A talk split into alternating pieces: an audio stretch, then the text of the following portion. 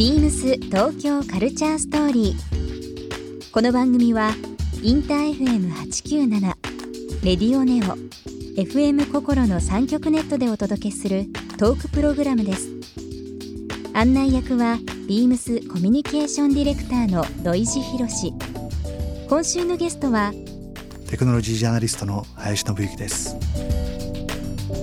テクノロジージャーナリストの林信之さんをお迎え今注目している AI やファッションとテクノロジーのあり方などさまざまなお話を伺います。そして今週林さんへプレゼントしたアフィックスのペンをリスナー1名様にもプレゼント。詳しくは beams 東京カルチャーストーリーの番組ホームページをご覧ください。応募に必要なキーワードは番組最後に発表します。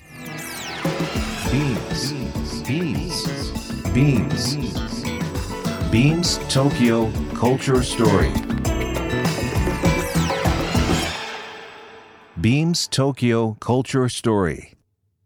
This program is brought to you by Beams Beams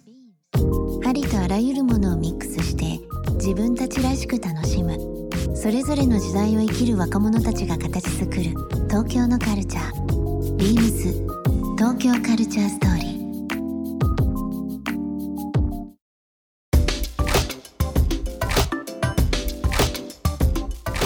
最先端のあのその情報をですね日々アンテナ張られてて、えー受けられたりそれこそのびさん独自の発信で、えー世の中に伝えられてると思いますけども、まあ、テクノロジージャーナリストという部分で活躍されてますが、改めてその AI、ええ。うん、という言葉すごくやっぱり本当に聞くようになったと思うんですよそうね。注目しているものっていうのは何かあったりとかするんですか？そうですね。まああの個人的にはまあアートの方が結構好きなんで僕のお友達で、あのライゾマティックスさんってわかりますね、はい。もちろんです。ライゾマティックスとかのこう DJ とかもやっている徳井直さんっていう人がいて、うんはい。彼が作ってるコズモっていうところがあの面白いアート系の AI の活用っていうのをやっていて、例えば、えっと、2年、えーおと去年だったかな？の、えっと、メディアンビション東京というイベントでは、六本木ヒルズで行われたものですね。なんかあの住所を打ち込むと Google Earth でその場所のストリートビューが出てくるんですよ。うん。うん。うん。うん。そのストリートビューで出てきた景色をもとにそこでは多分こういった工事をしてる音が流れてるだろうとかっていうのを AI の方が想像して音を流すっていう、ああ、ありましたね。海辺とかに行くとそうですね。彼の作品は面白くてなんか言うと昭和のこうカラオケって映像がついてるじゃないですか。その映像をもとに音楽作っちゃったりとかその逆をやったりとか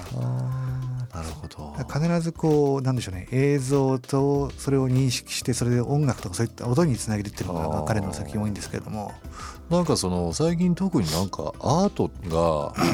まあ AI でそういうふうななんかいろんな意味で情報が広がったりだとか、うん。去年ですかね。僕ちょっとああと思ったのがバンクシーがですね、えあのトップニュースに出てた。えあの小池都知事と一緒になんかこれが書かれてたとかええ。まあそれこそ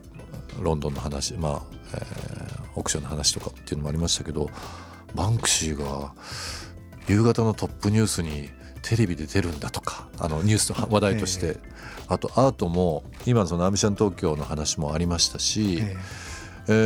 ーライゾマティック、まあ、あのリオで、えー出ましたけど東京2020の、うんまあ、いう映像オリンピック・パラリンピックの映像を作られたりだとかでもええみんなが見るものっていうのがそのアートっていうのでニュースとして入ってきたり、あとは子どもさんたちがすごく頼もしまれたチームラボのうんああいうイベントとかもそうですけどそのテクノロジーとええ。その教育とかテクノロジーと生活ええみたいなのっていうのがその AI を中心としたコミュニティというか一気になんかこう近くなりましたよね。そうですね。ねあの AI と今教育っていう話しましたけどそこは僕結構実はあの重要なテーマにしていて、え。うんまあいわゆるテクノロジージャーナリストというか最近あの実はあの教育関係の取材とかはい。をもうしていて、AI の時代になるとあのなんでしょうね。あのこれまでの暗記したりとかそういったものとは一切価値がなくなってしまう、はい。あのしかも人間のこう勘で分かることとかっていうのも、うん。あの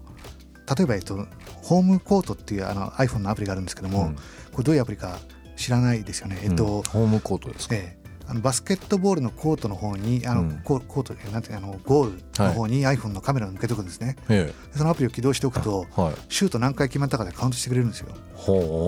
それだけじゃなくて最新のあの AI のチップがプロセッサーがですね進んだ iPhone10S とかになると、はいはい。もっと進んだことがあの分かってボール投げた瞬間にその初速と角度と高さどこでリリースしたかっていうの全部分かる。すごいですね。すごいですよ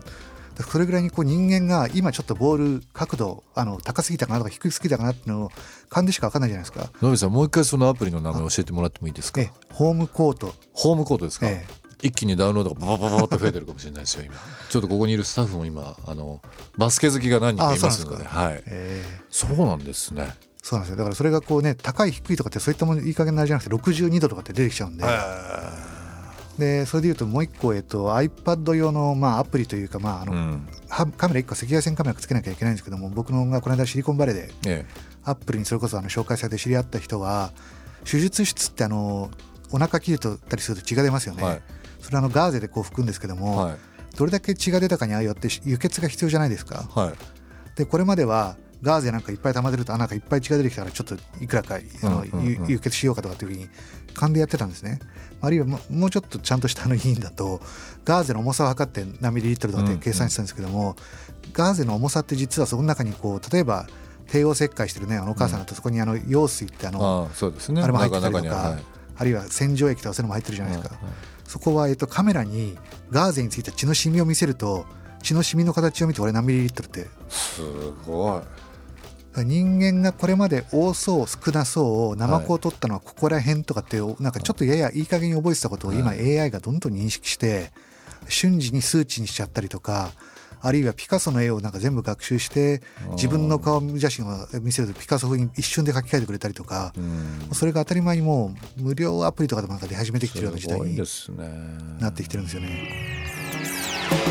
ビームス東京カルチャーストーリー。ゲスト林信之さんにプレゼントしたアフィックスのペンをリスナー1名様にもプレゼント。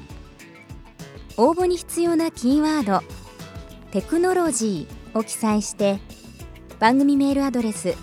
beams897-infm.jp までご応募ください。詳しくは番組ホームページまで。Beams ビームスオンラインショップでビームスティーを担当しています杉山由衣子です。フジロックフェスティバルとビームスがコラボレーションしたオフィシャル T シャツの先行予約がスタートしています。さらに、オンラインショップでご予約いただいた方には、限定配布のシークレットショッパーを差し上げます。フジロック、ビームスで検索してみてください。